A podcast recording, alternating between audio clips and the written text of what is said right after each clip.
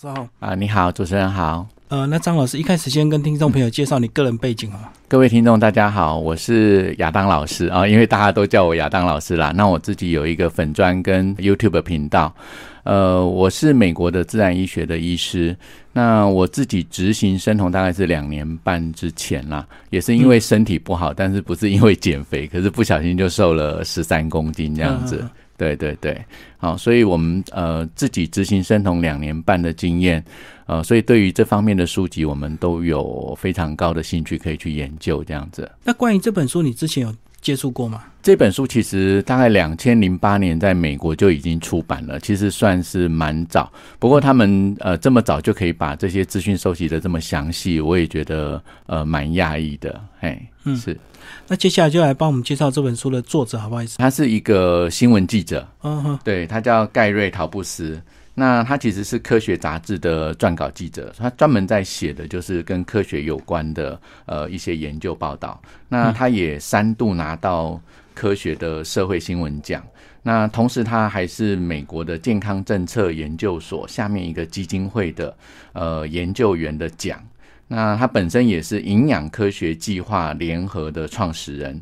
那这本书他其实是访谈了六百多位的临床研究人员的一个记录啦，所以算是非常有科学根据的呃一本书。哦，所以他透过他个人的工作经验去大量的访谈，就对。是是是，对，因为他对营养非常的有兴趣，对。所以相信这本书应该有一定的一个这个公信力哦。没错没错，因为他每写一件事，他就会拿一份研究报告来做他的佐证，所以我蛮推荐这本书的。是好，那亚当老师接下来先帮我们把这个书名啊稍微这个破题一下好不好？好啊。什么叫做好卡路里、坏卡路里？好，OK。其实大家都知道卡路里就是所谓的热量啦。那所以我们会讲说碳水化合物啊、蛋白质啊、脂肪，这些都是所谓的卡路里的来源。那呃，什么叫好卡路里呢？什么叫坏卡路里？也就是吃了会让你好的，就叫好卡路里；吃了会让你变胖的，那就叫坏卡路里。所以大致上，以前大家会认为说脂肪是坏卡路里，因为所以大家都很怕吃油啊。但是现在我们经过科学的这些验证，才知道说哦，碳水才是所谓的坏卡路里，尤其是精致碳水。而好卡路里是什么？是好的脂肪。啊，所以这个就是呃这本书要谈到的哈，就是要改变我们以往的这个错误的观念哈，就是好卡路里是脂肪，坏卡路里是这个精致碳水这样子。嗯嗯嗯，所以真的会让我们变胖或者是让我们变不健康的，其实是坏卡路里，就对。没错没错，对。那亚当老师接下来把我们书啊呃，它简单分为三个章节，是不是？把这三个章节先稍微帮我们介绍一下。好啊，那第一个部分其实他要谈的就是脂肪跟胆固醇，哈，那也就是说，过去我们对脂肪跟胆固醇是有很大的误解，大家都觉得他们是坏人，所以第一部分在讨论的是为什么会有这样子的一个认知出现，嗯，那第二部分呢，在讨论的就是碳水化合物为什么会导致我们呃生病或者是变胖，也就是为什么它是坏卡路里的原因。那第三部分呢，在讲的就是说，呃，其实有关于肥胖人为什么会变胖，其实有各式各样的假说。好，所以第三部分就是讨论人为什么会变胖，真正的原因是什么，而我们过去的认知有哪些地方其实是错误的。好，所以书是基本上分成这三大部分来做讨论。然后我们先把这个第一章节啊，这个第一部分，它有讲到一个呃非常重要的一个例子吧。艾森豪总统他第一次饮食失败，然后跟这个心脏病的一个关系，他从这个来开始呃进行这本书。亚当老师来帮我们讲这个艾森豪总统那时候到底怎么样发生什么事情。其实艾森豪总统是很爱抽烟的一个总统，对对对。那因为总统我们都知道他是很重要的一个身份啦。那在他六十几岁的时候，就突然心血管疾病发作啊，所以他的健康团队当然就很紧张，嗯，啊很紧张，那就开始要找一个凶手出来嘛，啊，所以就发现说，哎，他们吃的肉好像都特别多，好，所以就把那个罪呢。认定可能就是在这些高油高脂肪的这些食物上面啊，所以后来呢，就是 Ansel Key 哈非常有名的这个 Ansel Key，他就做了一个呃这个分析啊，他找了二十二个国家，然后去看他们饮食的方式跟他心血管疾病的这个相关性。那后来他其实只抓了六个国家出来，那来证明说哦，这个心血管疾病果然是脂肪造成的。那接下来呢，他又做了一个七国的这个研究分析，因为人家说你那个二十二个国家的只是观察，并不是一个呃实际的实验。好，所以后来他就是花了国家很多的钱去做了一个七个国家的研究分析，来证明说，啊，他的论点是对的。嗯，啊，可是这里有一个很大的问题，就是这一些的样品全部是他筛选过的，基本上这个实验就是有问题的实验了。对对对。然后呢，呃，第一章节、第二章节就讲了蛮多这个专业的一个这个呃典故啊、渊源啊，从过去一直到现在。那听众朋友如果有兴趣，可以找呃，可以把这个章节做一个仔细的研读。但是我相信呢，呃，第三个章节是更多听众朋友想要了解的，因为大家只要看到这个如何真正瘦下来，大家一定会急着要阅读。所以我们就就第三个章节来比较仔细跟听众朋友介绍。亚当老师来帮我们介绍一下如何真正的瘦下来。一开始就讲到减重的神话。以前我们都以为减重一个基本概念不是就少吃多运动嘛？结果居然这句话是有问题的。嗯，其实这句话有非常大的问题啦。那我相信有非常多的听众朋友都有过减肥的经验。那减肥你所知道的就是少吃多动，对啊。但是执行下来，你就会发现你没有错，那一段时间是瘦下来了。可是，当你又再吃回来原本的食量之后，你会发现你胖的更严重。嗯，好，所以自古以来少吃多动这件事情从来没有成功过。好，所以它绝对是一个错的。那为什么它是错的？我们得要说清楚、讲明白嘛。嗯嗯。啊，要不然的话，大家还是一直不断的重复这件事情。好，那我们讲的少吃多动，就是要饿肚子，还要多动。各位，有多少人可以持续多久做这件事情？很难啊！一开始只是意志力，你可能可以维持一周两周，可是真的很难长期。是，所以我们讲，如果是要挑战意志力的这件事情呢，基本上它一定会是注定失败的。嗯，好，那所以真正能够让人家减肥成功，是要让你吃饱，能够吃饱，你就不会乱吃。嗯，好，所以这个才是呃真正我们讲的可以减肥的方法啦。那所以过去呢，其实我相信有各种减肥中心啊，或者是诊所，用尽各种方法，就是要让你少吃多动。嗯，那为什么他们会讲少吃多动？是因为基于以前有一个理论叫做热量平衡理论，也就是能量不灭定律嘛，吃进来多少，用掉多少，剩下多少这件事情。嗯可是各位，我们人不是冰箱啊。啊，不是说你放进去多少，用掉多少，然后就会剩下多少。人基本上是一个非常精密的仪器，好，那生物体啦，应该讲生物体，好，所以你根本没有办法去计算出来说，从外表你就看得出来说，哎，这个人他会消耗多少的热量，好，甚至他们曾经做过实验，就是说他抓两个双胞胎兄弟吃一模一样的东西，然后做一样的运动，嗯，结果发现什么？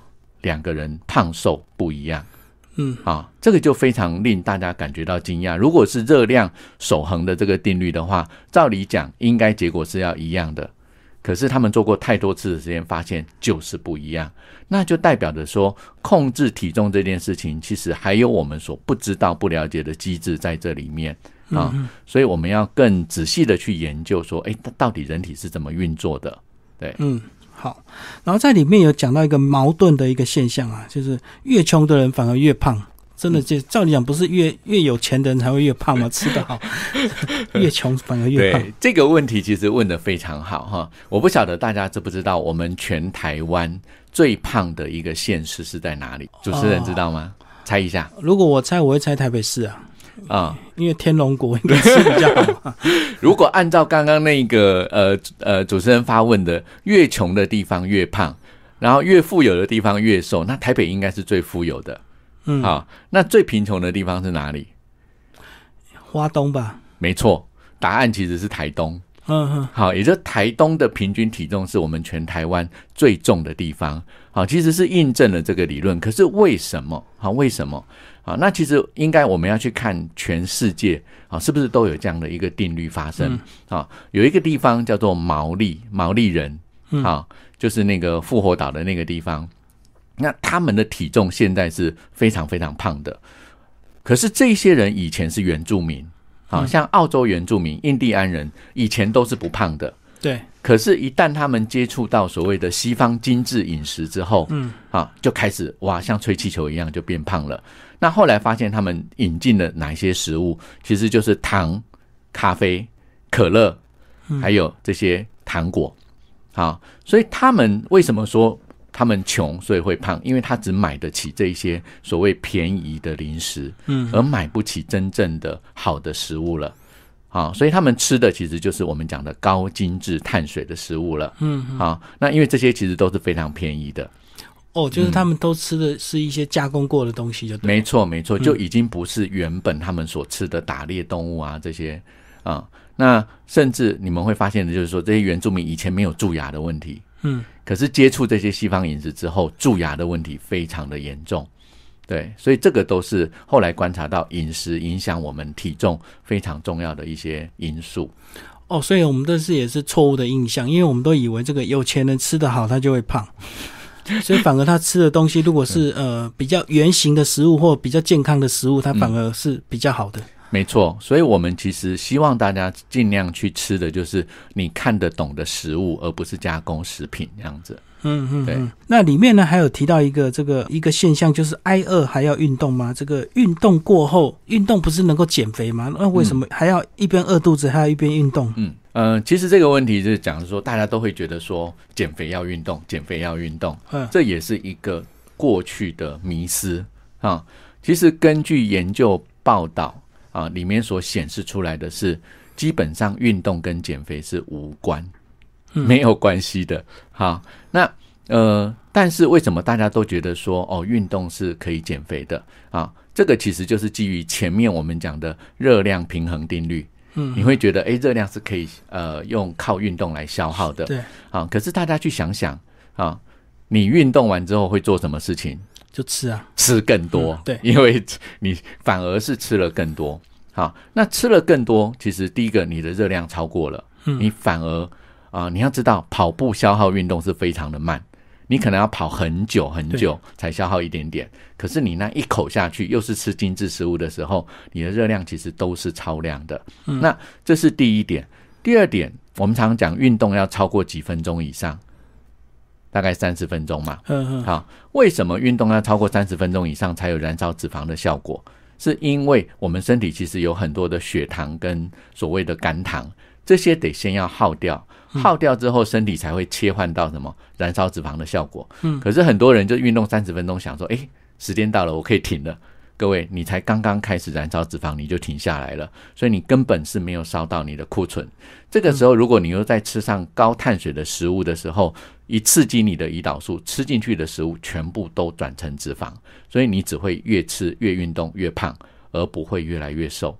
嗯，哎，原因是这样的。而且这个运动过后，反而这个胃口大开，要吃的更多，就对。对，没有错啊。那但是运动对身体健康有没有好处？其实是有好处的啦，因为你会流汗啊，而且运动其实可以呃帮助我们胰岛素的敏感度增加啊。所以糖尿病的病人是建议他去做。啊，饭后的这个运动的那运动其实还有一个好处，就是说它可以帮助我们身体产生一种叫做鸢尾素的荷尔蒙。嗯，那这个鸢尾素呢，会让我们的白色脂肪去转换成棕色脂肪，后面呢就可以开始燃烧你的脂肪了。嗯，所以其实运动它是间接性的有好处，并不是直接性的可以去做减重。嗯，对，所以它可能对身体的其他健康部分是更直接，但是对减肥的部分它是比较间接，对不对？是是，但是效果是比较慢的。对，嗯嗯。那再来还有讲到这个一大卡并不等于一大卡，这个是意思是说我们吃进去多少卡，它并不是等于这个会存到身身体里多少卡的意思吗？是没有错。呃，其实呃，这还是基于前面我们讲的热量平衡定律了哈。大家就会觉得说，哦，一大卡哦，就是一大卡。那我们可以知道，碳水化合物一克是换算成四大卡，蛋白质一克也是换成四大卡，但是脂肪一克是换算成九大卡。嗯，所以大家为什么这么怕脂肪啊？因为如果你光从这个换算率来讲的话，脂肪没有错，你吃的呃重量是一样，但是热量是更高的。嗯，所以大家以前啊都是很害怕去吃这种所谓的高脂肪含量的食物。好，比如说我们讲夏威夷豆。嗯。哦，大家就是又爱又怕，因为它其实是很高热量的。好，可是如果你吃对方法、吃对食物，你吃进去的热量不见得是会储存的。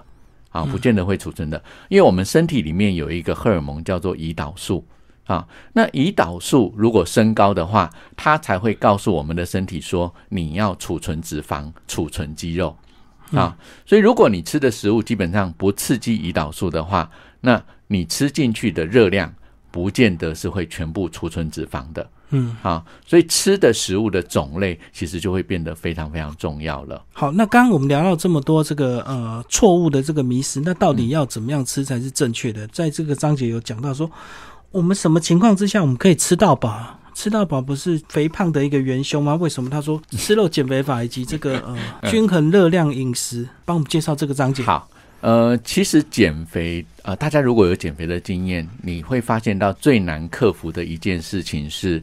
那个饥饿感，对，好，也就是说，哦，我好不容易守住三个小时，结果不小心又饿了，然后你就开始想要找东西吃了，对，好，所以如何解决饥饿感这件事情呢？是减肥里面很重要、很重要的一件事。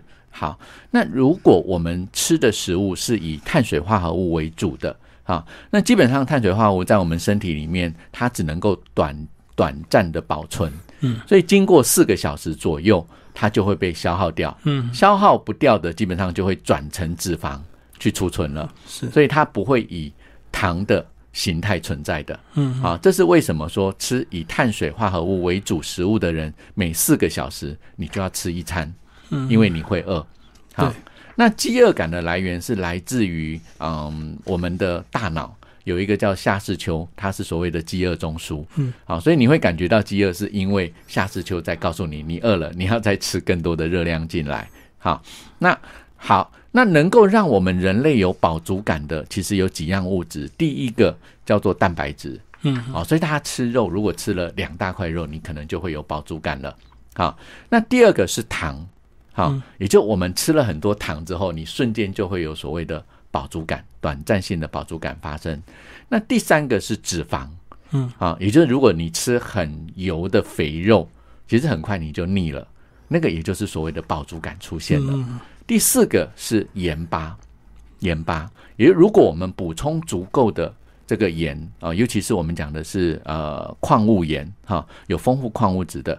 那矿物质补充充足之后，那我们的下肢球也会发出所谓的饱足感。嗯啊，所以如果我们要填满我们的饱足感，可以从这四个方向去着手。可是我们刚刚讲到的，如果你补充的是糖，它是短暂的。嗯嗯啊，它就会让你一直不断的再去刺激，而且都会刺激胰岛素产生脂肪。如果我们是用脂肪来填补呢？基本上你可以很快速的就填补到这个饱足感，重点是它可以持久。嗯哼，好，所以为什么我们会建议的是吃高脂肪含量的食物，而不是高碳水含量的食物？而且你每一餐都可以吃到饱。嗯哼，哎，而且不容易饿。那如果不容易饿，基本上你要达到减肥的目的，其实就很容易了，不用对抗人性跟意志力。所以这样讲，是不是说，如果我们肚子饿的话，我们宁愿去吃一块牛排，也不要吃一块蛋糕，就对了？没错，标准答案。哎，这样不是很好吗？我相信大家都比较爱吃牛排吧。嗯，好。在这本书里面，其实还有更详细的去解说这个如何抑制饥饿感跟诱发饱足感，是不是有些东西它就是会让你容易饱？那有些东西呢？哎，怎么样来抑制饥饿感以及诱发饱足感？嗯。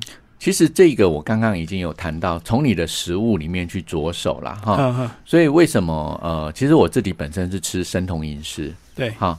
那生酮饮食里面强调的就是低碳水化合物，然后适量的蛋白质，然后再加上高脂肪含量的这个食物哈。好，所以我们常常会吃好，譬如说比较肥的肉，或者是比较肥的鱼，嗯，好像青鱼其实就是很好的食物，你吃完一条，大概你就饱了。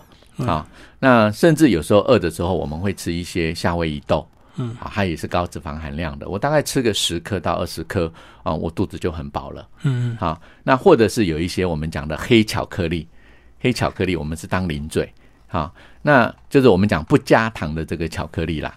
啊，那因为巧克力里面也有很高的这个可可脂。啊，它也是脂肪，是啊，所以用这些食物去填补我们的饥饿感，我们很容易就可以度过啊那个饥饿的呃当下。好，那其实呢，呃，关于这本书以及很多的生酮饮食的部分，都聊到说，呃，要吃高脂肪，但是高脂肪好像在这个所谓的传统医学里面，主流医学里面，很多医生还是并没有太去表态。嗯表态说这个呃吃这么多好，对不对？嗯，那到底怎么来看这个呃高脂肪？好，呃，其实高脂呃高脂肪有害健康，这个是我们讲的，呃，它其实是有一个历史背景，就是也是我们前面讲的 n s o k 的七国的实验啊，就他去用偏颇的实验来认定说脂肪会造成心血管疾病，在接下来呢，美国政府又颁发所谓的。呃，健康饮食指南，在健康饮食指南一九七零年的时候颁发出来，就是所谓的呃低脂低盐，嗯，好，但是低脂低盐代表的就是什么？高碳水食物。啊，但是后面这三十年下来，我们看到的结果就是肥胖跟糖尿病，好，其实是快速的倍增，快速的倍增，所以也才让作者去反思说，到底这当中发生什么事情？嗯。可是三十年下来，我相信每个人现在脑袋里都装着一件事，也就是低油低油是健康饮食。对，到现在还是。对，它已经变成是一个信仰。嗯，好，所以呃，为什么大家谈到脂肪其实是害怕？怕什么？怕吃了脂肪，心血管就会塞满脂肪，然后就会中风。嗯，好，所以这是一个很大的恐惧感。很大的恐惧感啊！但是后来其实有很多的研究发现，是高精致的糖跟淀粉形成所谓的一些糖最终产物，然后造成血管发炎，后面才会让胆固醇这些物质塞在我们的血管里面。也就是我们常讲的，放火的并不是胆固醇，也不是脂肪啊，它只是后面要去修补受伤的地方啊。我们讲的消防队员，但是往往在火灾现场，我们都看到什么消防队员。我们就误认为说，诶，它是放火的，其实不是，真正放火的就是我们讲的高精致碳水跟呃这个高精致淀粉食物所造成的。后来其实确实就有很多的证据，好证明说，确实糖啊会造成我们很多的问题。其实我相信大家如果最近有看新闻，你就会看到说，中研院已经证明糖是造成胰脏癌最大的凶手，没错。而且如果每天一杯饮料会造成二十趴以上的癌症风险的增加，好，所以这个其实已经是所有国家都已经认定的事实了啦。但是如何好要导正回来说高脂肪才是对的？好，其实呃，我们讲高脂肪之外，有一个很重要的，应该是脂肪的品质问题。好，因为脂肪里面有所谓的饱和脂肪。跟单元不饱和跟多元不饱和脂肪，哈，你大略来分，可能就是植物性的油跟动物性的油啦。那我们讲饱和脂肪的量，其实不要吃太多，好。那但是多元不饱和，尤其是 omega 三，好，omega 三其实就是我们讲的鱼鱼身上的这个油，其实是好油，好。那这些好油我们多摄取一点的话，基本上你的心血管会非常非常的通畅，你就不用担心了。啊，所以高脂肪其实要更重视的应该是什么？它的脂肪品质，嗯，啊，跟均衡比例的这个呃平衡这件事情，如果你都注意到的话，高脂肪饮食是没有危险的。好，那再加上你一定要控制好你的糖跟淀粉的量，你就会是非常安全而且是健康的。嗯，对。那这样子的观念建立了之后呢，大家其实脱离了对脂肪的恐惧，才有办法。去进行所谓真正健康的饮食法。那这个了解这个呃高脂肪并不是这个呃这么的坏处之外呢，那接下来我们到底要怎么样来调整我们这个饮食习惯，才能够这个只吸收好的卡路里，不要吸收到一些坏卡路里？嗯，好的。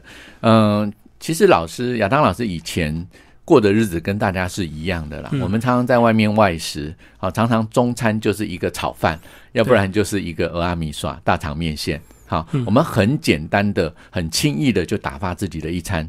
我相信现在有很多的人是小七，好，就是 Seven Eleven，他就解决了他的一餐。对，好。可是我们要知道一件事情，就是说，我们身体所有的细胞都是我们吃的食物所构成的。嗯嗯。所以你吃什么，你就是什么。对，好。所以吃这件事情啊，我希望能够让大家重新理解的，就是说，如果吃这么重要。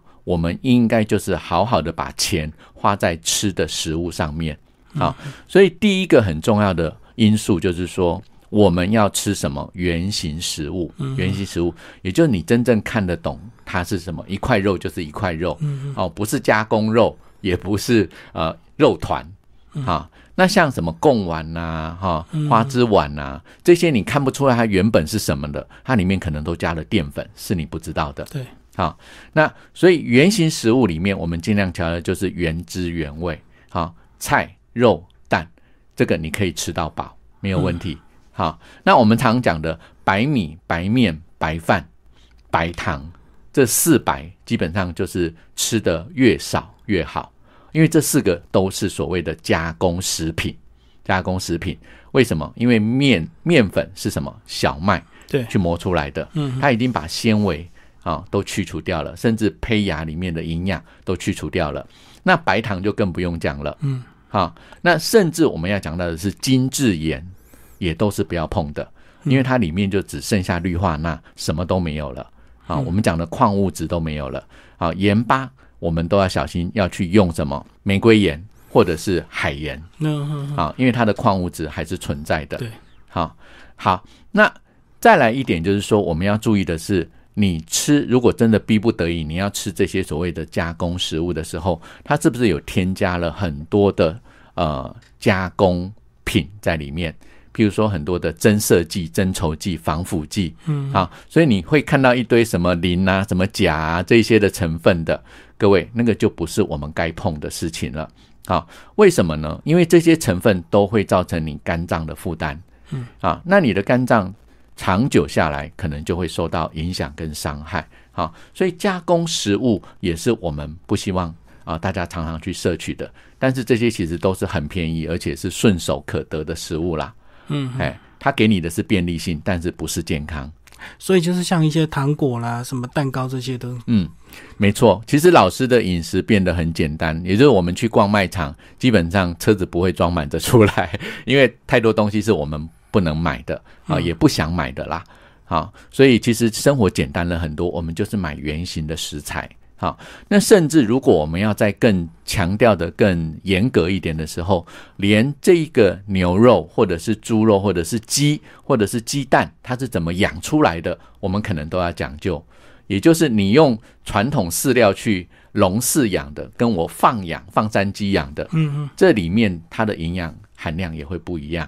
所以为什么我们现在会回归到原始？好，也就是说鸡我们去买放山鸡，嗯嗯，好。牛，我们去吃草饲牛，吃草的牛，而不是去吃什么吃饲料的这个牛。哦，所以我们一样要吃肉，我们也要在乎这个肉它的本身，它吃的东西是什么？是，因为一样是那句话，你吃什么，你就是什么。嗯，这头牛它吃了饲料，它就是饲料；它吃了草，里面就会有欧米伽三。嗯，好，所以他吃的食物会决定它含有什么样的营养成分在里面。好，所以如果我们强调的更仔细的话。啊，你要连这些条件都考虑，所以为什么大家会讲说要吃有机蔬菜嘛，而不是去吃这种所谓的呃用水养出来的菜，因为它是没有营养，它只是看起来像菜而已。好，所以其实回归到原点呢，那你说生不生酮，我觉得那是其次。如果你吃的食物食材都是有营养的，嗯。啊，那你不健康才有鬼嘛，对不对？是啊，好，所以原则上是这个样子啦。那当然，可能谈到水果这件事情，哈，我们吃生酮的人，水果大家会比较害怕，啊，因为里面有果糖啦，哈，嗯，对，哦，所以水果不是多吃就好，还要挑一些低果糖的水果就对了。呃，应该是这样说啦，哈，水果适量的摄取绝对是可以的，但是现在的水果，因为呃，我们讲呃农业技术太发达了，嗯，好，所以我们现在都强调甜度二十，对啊。好，所以现在的水果跟以前的水果，野生的水果是不一样的。好，那还有一个更大的问题是，现在全年都有水果。嗯，以前是只有夏天才会有甜的水果，到冬天你就把那脂肪燃烧掉了。可是现在你没有烧脂肪的机会，你只是不断的在囤积脂肪而已。而且果糖是形成脂肪肝最重要的一个来源跟原因。嗯嗯，对。哇，没有听老师这样讲，大家会以为吃水果就是跟吃蔬菜一样健康哎。呃，不是不是，尤其是果汁，现在有很多所谓的现打果汁，有没有那种很甜的果汁？那个是非常危险的一件事。我知道，而且他们为了要好喝，他们还额外再加糖。对，没错啊，那个加的糖我们叫做呃高果糖玉米糖浆。嗯嗯。啊，那这件事情既然谈到，我就再多谈一些好了。啊，其实高果糖玉米糖浆是从哪里来的？是从玉米。提炼而来的，嗯，好，那因为美国其实它用非常大的面积去种植玉米，啊，所以它每一年有用不完的玉米，那怎么办呢？就拿来提炼什么果糖。嗯，那果糖它的甜度是一比葡萄糖还要更甜，所以它只要加一点点，它就可以很甜了，而且很便宜，嗯，很便宜。所以你可以看到现在所有的摇摇杯里面都加什么果糖，果糖。嗯，好，所以我们讲的它是最便宜的毒药。好，那所以也为什么说从一九六零年发明果糖之后，肥胖的比率就增加了五倍，而糖的用量也增加了十倍。所以这两件事绝对是有非常非常大的关联。好，最后亚当老师来帮我们介绍一下，听众朋友如果读完这本书，呃，还有一些问题，或者是还想要更了解更多关于这个呃这方面的饮食在台湾的一些发展，可以到哪边去吸收相关的资讯？好的，呃，亚当老师现在自己有一个粉砖，个人粉砖叫亚当老师同享健康。那我也还有一个 YouTube 的频道啊，叫做亚当老师说生酮。那每两个礼拜呢，我都会啊挑一本跟健康相关的书籍。好，所以大家如果说对于健康相关的资讯、饮食相关的资讯，你想要多了解的话，啊，可以去订阅我的频道啊，或者是追踪我的这个粉砖。好，今天非常谢谢我们这本书的推荐人呃亚当老师，然后这本书呃好卡路里坏卡路里，然后狮子文化出版，谢谢。